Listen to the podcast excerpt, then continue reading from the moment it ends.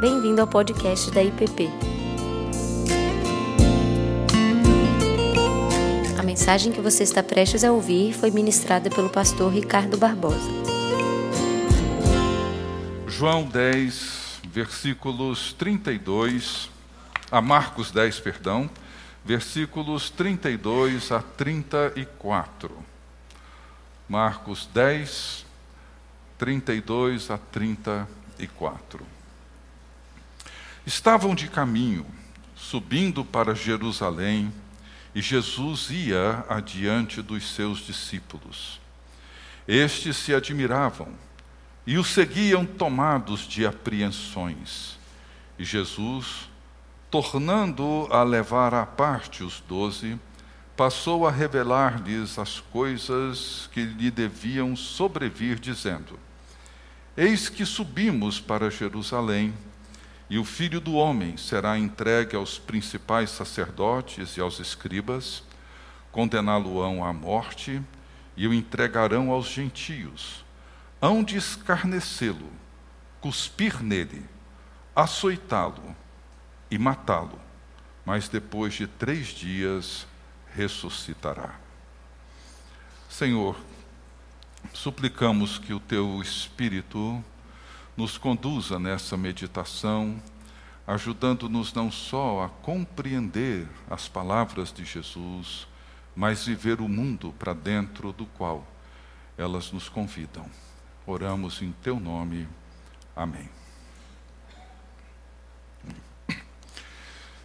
Nós estamos nos aproximando da semana em que celebramos a paixão de Jesus seu sofrimento, sua morte e a sua ressurreição, aquilo que envolve o clímax da história.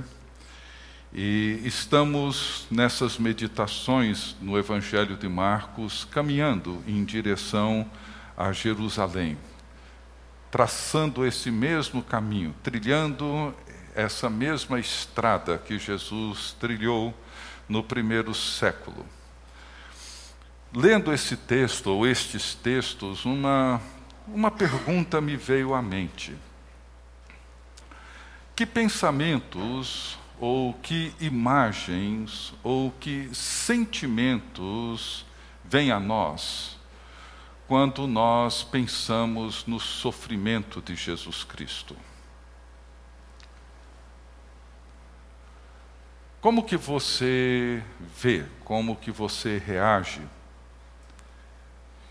que impressões isso causam a você quando você pensa e medita na crucificação de Jesus Cristo?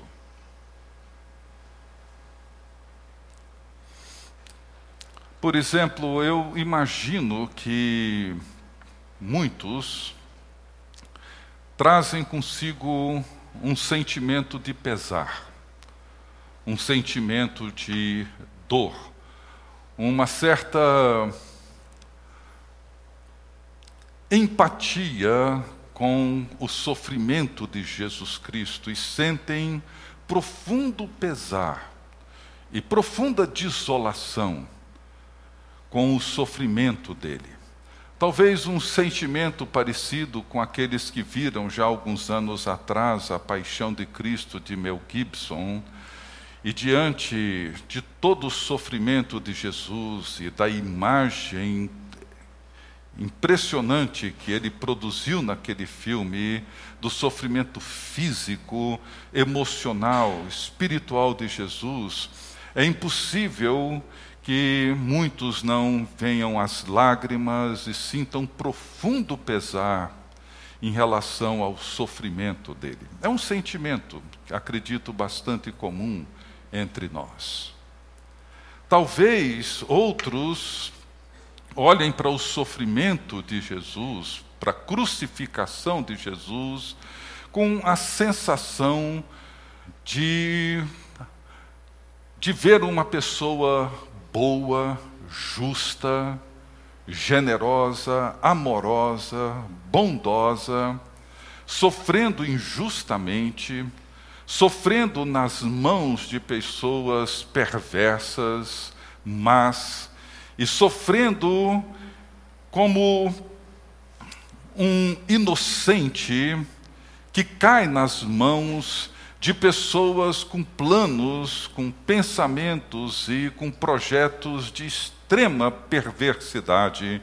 E isso produz talvez em nós um sentimento não só de pena, de pesar, mas também um sentimento de revolta diante da brutalidade do ser humano. E muitas vezes nos vemos como parte dessa brutalidade. Outros talvez consideram a crucificação de Jesus dentro de um contexto político, reconhecendo que forças políticas, ao verem a ascensão de Jesus em meio à grande população da Galileia, e vendo que essa grande massa de gente simples e empobrecida da Galiléia estava aclamando-o como rei, como Messias, e essas grandes esse grande poder tanto do Império Romano quanto das autoridades judaicas se lançaram contra ele para impedir o avanço daquela pessoa que liderava uma grande multidão e se sentiam ameaçados por ele. Portanto, o prenderam e o crucificaram. No entanto, Marcos, ele nos conduz num outro caminho. Um caminho completamente diferente, e eu diria que um caminho oposto absolutamente oposto àquele caminho que muitos de nós às vezes pensamos em relação à morte e à crucificação de Jesus. É a terceira vez que Marcos apresenta essa advertência solene de Jesus sobre o seu sofrimento. Vejam comigo, já foram lidas, acredito, todas elas, capítulo 8, no verso 31, uma folha antes, capítulo 8, verso 31, diz assim: Então começou ele a ensinar-lhes que era necessário que o filho do homem sofresse muitas coisas, fosse rejeitado pelos anciãos, pelos principais sacerdotes e pelos escribas, fosse morto e que depois de três dias ressuscitasse. E isto ele expunha claramente. Mas Pedro, chamando-o à parte, começou a reprová-lo. Jesus, porém, voltou-se, fitando os seus discípulos, repreendeu a Pedro e disse: Arreda, Satanás, porque não cogitas das coisas de Deus, e sim das dos homens. Um pouco mais à frente, no capítulo 9, no verso 30, ele diz outra vez: E tendo partido dali, passavam pela Galileia, e não queria que ninguém o soubesse, porque ensinava os seus discípulos e lhes dizia: o filho do homem será entregue nas mãos dos homens e o matarão, mas três dias depois da sua morte ressuscitará. Eles, contudo, não compreendiam isto e temiam interrogá-lo. E depois no capítulo 10, verso 35, o, o, perdão, no verso 32, o texto que nós lemos. Veja que em todos eles, nas três vezes que Jesus adverte os seus discípulos e informa eles o que estava para acontecer, em todas elas, Jesus deixa claro para os seus discípulos que tudo aquilo que ele estava afirmando e que iria acontecer com ele não o pegaria de surpresa. Noutras palavras, ele não estava caminhando para um tipo de martírio, ele não estava caminhando como uma vítima impotente em direção a um tipo de sofrimento involuntário. Ele deixa claro que o que estava para acontecer era, na verdade, a sua vocação e o seu chamado. Muitas vezes nós temos a tendência de pensar no sofrimento e na crucificação de Jesus com esse sentimento de pesar, como se aquilo que aconteceu em Jerusalém com ele tivesse sido algo inesperado, um acidente no percurso. Forças poderosas atuaram contra ele e o mataram. Mas não se trata disso. Jesus não é, ele não se descreve como um mártir, nem como um revolucionário, nem como um inocente que involuntariamente é preso e castigado e morto. Ele deixa claro para os seus discípulos que ele caminha decididamente e resolutamente para Jerusalém com a finalidade de cumprir a sua vocação que envolvia o seu sofrimento, a sua crucificação e a sua ressurreição. Portanto, isso é muito importante. É muito importante que nós entendamos que o sofrimento, a morte e a ressurreição de Jesus não foi resultado de uma articulação perversa de autoridades religiosas e políticas, embora, se olharmos por esses ângulos, podemos considerar isso sem nenhum problema. Ou seja, não se trata do martírio de uma vítima inocente. Jesus caminha para Jerusalém de maneira determinada, focada, e isso assusta os seus discípulos. Isso me assusta. E imagino que isso assusta cada um de nós. É isso que o texto diz. Quando Jesus caminhava com eles, eles seguiam tomados de apreensões. Eles estavam preocupados com isso que Jesus estava falando. É claro que na mente deles, eu imagino, o tempo que eles viviam era um tempo difícil. Todos esses discípulos cresceram na Galileia e o clima de revolução, o clima de inquietação, a agitação na Palestina era muito intensa. E eles sabiam que seguir Jesus seria muitíssimo arriscado.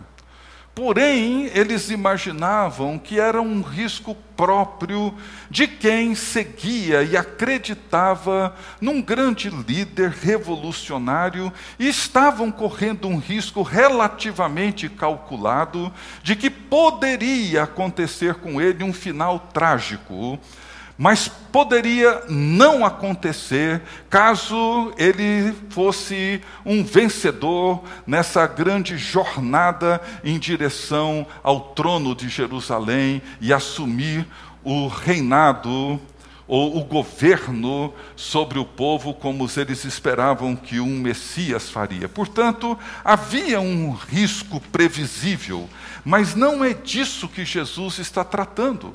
O que Jesus está falando agora é bem diferente. Ele começa a ensiná-los o que, que implica a sua vocação.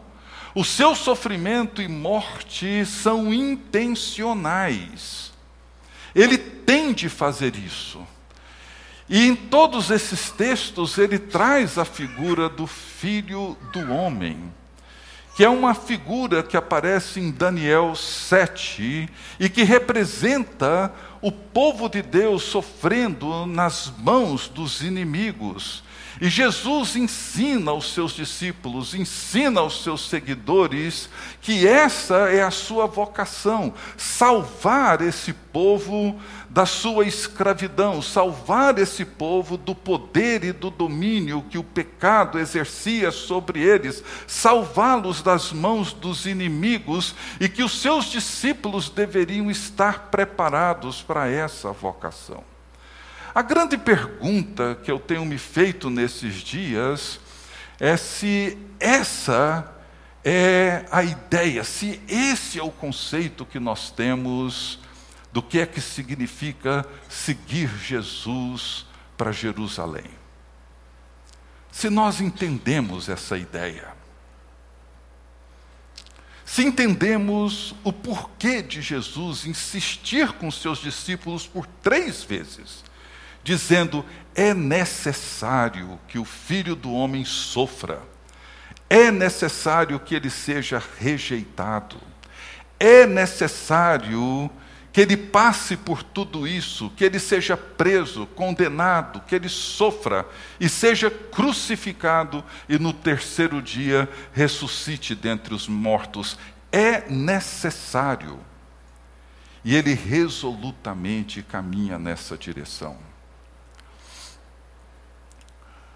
Certamente a voz que Jesus ouviu no batismo, dizendo: Esse é o meu filho amado em quem eu tenho o meu prazer, ecoa a profecia de Isaías do servo sofredor, que encontra-se nos capítulos 40 até os 55, mas particularmente o capítulo 53, que descreve o sofrimento do servo de Deus. Jesus é o amado de Deus, o escolhido de Deus, aquele que é chamado por Deus para cumprir essa vocação, e ele caminha resolutamente para a realização daquilo para o qual ele foi chamado. Era difícil para os discípulos de Jesus, naquele momento, como é difícil para nós hoje, pensar que o sofrimento e a morte de Jesus foram consideradas por ele de forma deliberada e determinada. Isso tem sido um problema ao longo de toda a história. A cruz representa, representou para os discípulos e segue representando para nós um motivo de escândalo, de vergonha, porque uma coisa é correr um risco, outra muito diferente é afirmar que esse sofrimento não é um risco, é uma vocação. E eu vou repetir: há uma diferença muito grande entre correr um determinado risco e reconhecer o sofrimento como uma vocação reconhecer a cruz como um chamado. Nessas três ocasiões, a resposta de Jesus, ou o que acontece em torno dessa declaração de Jesus, lança luz sobre os discípulos de Jesus naquela hora e lança luz sobre nós hoje, aqui na IPP hoje, nessa proximidade da semana em que celebramos a morte e a ressurreição de Jesus. Na primeira declaração, no capítulo 8 que nós lemos, nos versos 31 em diante, o que nós encontramos ali, depois de Jesus dizer é necessário que o filho do homem passe por tudo isso, Pedro chama a parte e o repreende. Ele o repreende, e num certo sentido, Pedro representa todos nós. A ideia de um sofrimento voluntário, a determinação de Jesus, deixava não só Pedro, como todos os outros discípulos inseguros sentiam-se ameaçados. Mas a vocação de Jesus, ela é tão séria e ela é tão central que qualquer tentativa de se opor ao seu caminho, de tentar impedir o seu sofrimento vicário, a sua morte na cruz, Jesus reconhece que isso tem origem no próprio Satanás. Qualquer tentativa de diminuir o significado da cruz, qualquer esforço de transformar Jesus em qualquer outra coisa que não seja o servo de Deus que caminha resolutamente para Jerusalém para cumprir a sua vocação libertadora e redentora e que isso tem a ver com o sofrimento e com a cruz. Jesus entende que é uma manifestação satânica quando qualquer um de nós tenta impedir, criar uma nova versão sobre esse mesmo cenário.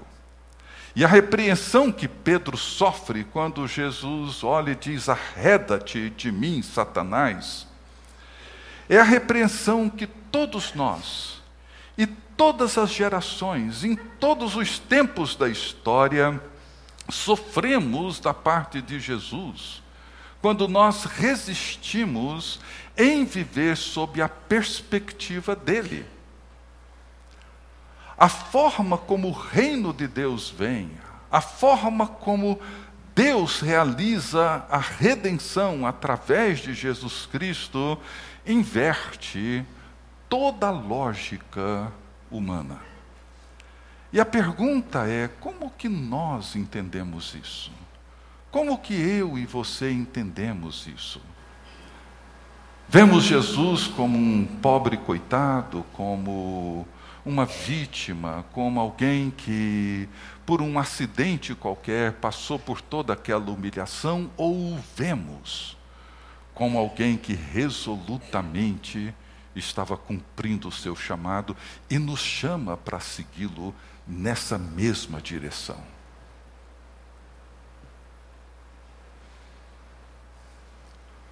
O que é que significa para nós seguir Jesus no caminho para Jerusalém? Jesus não estava conduzindo os seus discípulos a um período de férias no Caribe.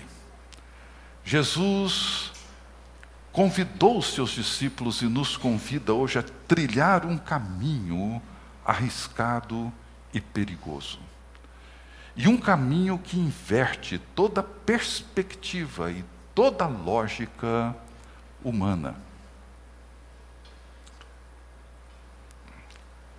Isso é muito importante porque a nossa tendência é pensar que seguir Jesus implica apenas em pequenos ajustes, em pequenos reparos no nosso dia a dia, em pequenos acréscimos na forma como nós vivemos, corrigindo um pequeno defeito aqui, outro defeito ali, mas na verdade a nossa vida segue como ela sempre foi. Não se trata disso. Não se trata disso. A vocação para a qual Ele nos chama tem uma outra dimensão, tem um outro sentido. Na segunda passagem, onde Jesus fala novamente sobre aquilo que estava por acontecer aos seus discípulos, já no capítulo 9, no versículo 30 em diante, os discípulos, diz aqui o texto, que eles não compreendiam o que Jesus estava falando, mas eles estavam temerosos. Eles tinham uma, algum nível de percepção. Eles sabiam que não seria exatamente o que talvez estivessem imaginando, mas eles não queriam interrogá-lo, eles não queriam questioná-lo, eles estavam preocupados de começar a fazer, de começarem a fazer as perguntas e as respostas de Jesus trazer um profundo conflito para eles. Mas mais do que isso, eles caminhando para Cafarnaum, eles então foram interrogados por Jesus, que perguntou: Sobre o que que vocês vinham conversando no caminho? E eles ficaram em silêncio. Ninguém disse nada. Aquele silêncio que muitas vezes nós ficamos diante da pergunta que traz à luz, que revela os nossos sentimentos e os nossos desejos mais confusos e mais egoístas. E eles guardavam silêncio, porque enquanto eles caminhavam, eles estavam discutindo entre si sobre quem era o maior. Ele vai repetir isso na terceira. Mas o contexto aqui é um pouquinho diferente. E Jesus, sabendo do que eles estavam conversando, sabendo das preocupações deles, Jesus faz uma coisa surpreendente. Ele se assenta, traz uma criança, toma-a nos braços e diz para os seus discípulos: Qualquer que receber uma criança tal como esta, em meu nome, a mim me recebe. E qualquer que a mim me receber, não recebe a mim, mas aquele que me enviou. Ora, nós sabemos que as crianças, naquele tempo, elas não tinham nenhum valor social. Elas nem sequer eram contadas. Jesus toma uma criança que era o símbolo de alguém esvaziado de qualquer valor, de qualquer presença, de qualquer grandeza social. Pessoas que não eram reconhecidas. E Jesus toma aquelas, aquela criança e diz: Quem receber uma criança tal como esta, em meu nome, a mim me recebe. Na medida em que Jesus caminha para Jerusalém, o que ele faz é impressionante, porque ele vai invertendo essa lógica. Ele passa a dizer para os seus discípulos: olha, isso que vocês estão discutindo, isso que vocês conversam, essas preocupações que vocês têm, elas dizem respeito a essa ordem da qual eu estou caminhando para Jerusalém para libertar vocês dela. O reino de Deus será comparado a essa criança que não tem reconhecimento social, a essa criança que não é valorizada, o reino dos céus será comparado a essa criança, e qualquer um que receber uma criança como essa, em meu nome, a mim me recebe, e qualquer que receber a mim, recebe aquele que me enviou. Então Jesus trabalha numa outra perspectiva. Aquelas pessoas, os seus discípulos, estavam preocupados em se darem bem como muitas vezes nós achamos que abraçar a fé, achamos que quanto mais nós nos entregamos, quanto mais nos consagramos, quanto mais nos dedicamos, quanto mais nos envolvemos, quanto mais nos comprometemos, quanto mais fazemos as coisas acontecerem, maior será o nosso status, maior será a nossa grandeza, o nosso reconhecimento, o nosso valor, etc. E Jesus disse: não, não se trata disso. O caminho não é esse. O caminho envolve exatamente o oposto de tudo isso. O que eu vou passar, a minha vocação, envolve a negação de tudo isso. O que, que significa para mim e para você seguir Jesus no caminho para Jerusalém? E por fim, Nessa última passagem de, Mate... de Marcos 10 que nós lemos, nos versos 35 em diante, a resposta de Jesus, nós podemos encontrá-la na maneira como ele reage ao pedido de Tiago e de João.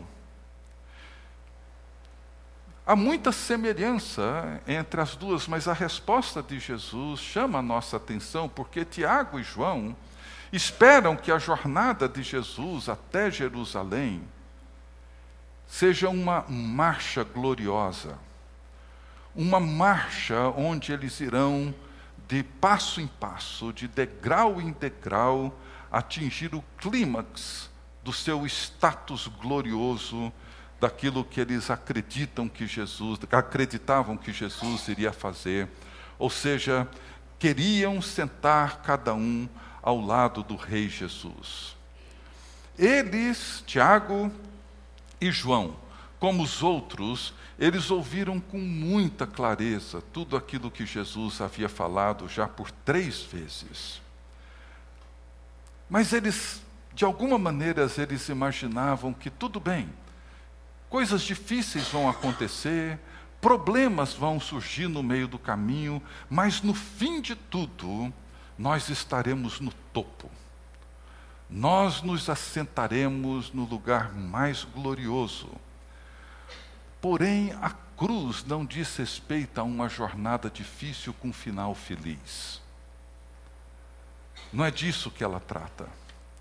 Quando Jesus, no final dessa passagem, ele cita o servo sofredor, e ele diz que ele dará a sua vida em resgate de muitos, ele está mostrando exatamente aquilo que Isaías profetizou.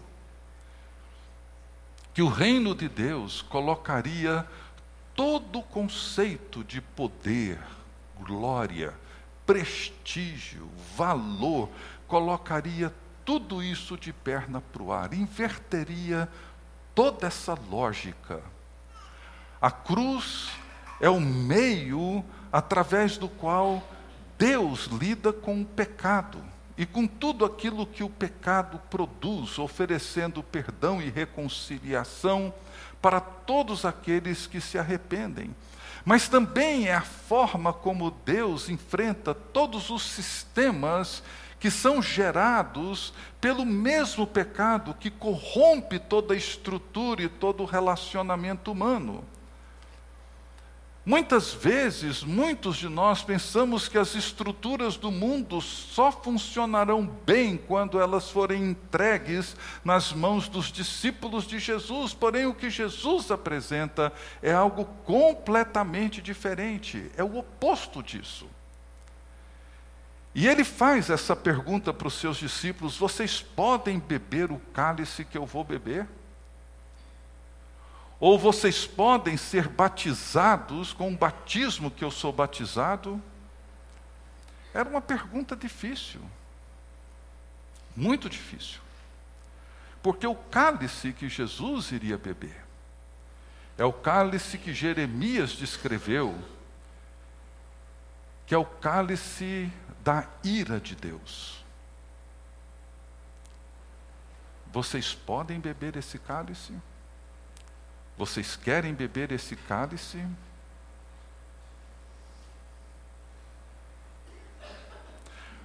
A ira de Deus no Velho Testamento, ela se manifestava quando forças inimigas levavam Israel para o cativeiro. Era a maneira como a ira de Deus se manifestava. Jesus é agora o representante desse povo sobre quem a ira de Deus irá cair.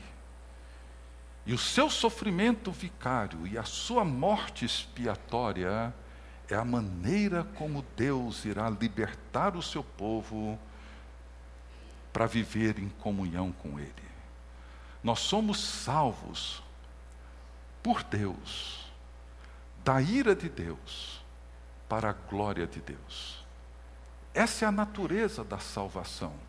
Nós não somos salvos para uma vida que às vezes idealizamos, nós somos salvos por Deus, da ira dele, para viver para a glória dele.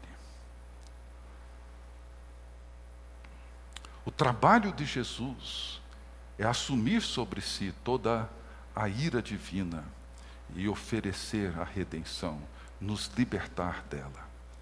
O batismo tem a ver com esse sentido, esse sinal da nova aliança, através da qual Deus traz o perdão, nos cela e nos traz para dentro do seu corpo, da sua igreja e nos torna seu povo. Então, sobre sentar à direita e à esquerda, Jesus diz que João e Tiago não sabiam o que estavam pedindo porque Jesus entra na sua glória. na cruz do Calvário. E quem está à sua direita e à sua esquerda não era um lugar onde João e Tiago gostariam de estar. A glória de Jesus foi a cruz. O Filho do Homem será levantado. E aí veremos a glória de Deus. O que, que significa então para mim e para você sermos discípulos de Jesus a caminho de Jerusalém? Não existe surpresa, gente. Não existe risco não calculado. O que existe é uma vocação, é um chamado. Jesus abraça esse chamado e, de forma focada e determinada, ele caminha para ele. Segui-lo significa abraçar a sua vocação e atuarmos no mundo como seus representantes, trazendo salvação e redenção, a única salvação que a cruz realiza. Que Deus nos abençoe. Vamos curvar nossas cabeças e mais uma vez orar. Senhor, nós te agradecemos por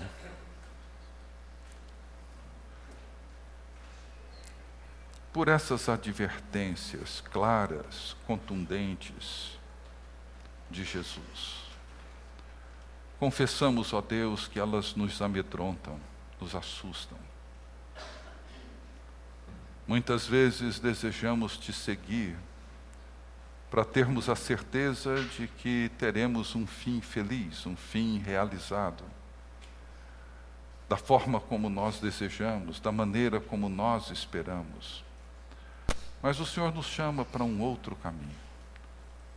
O Senhor nos chama para um caminho onde tudo é colocado de perna para o ar.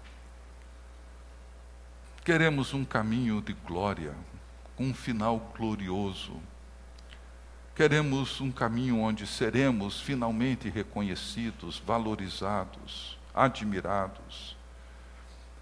Mas o Senhor inverte tudo isso e nos chama para te seguir no caminho para Jerusalém. Tomar a nossa cruz a cada dia e te seguir em obediência e submissão.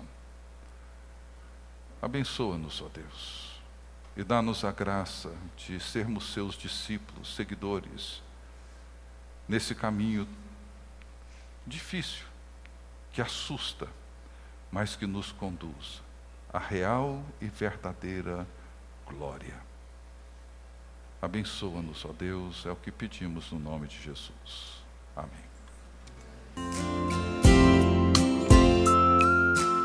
Você acabou de ouvir o podcast da IPP. Para saber mais, acesse nossa página em www.ippdf.com.br.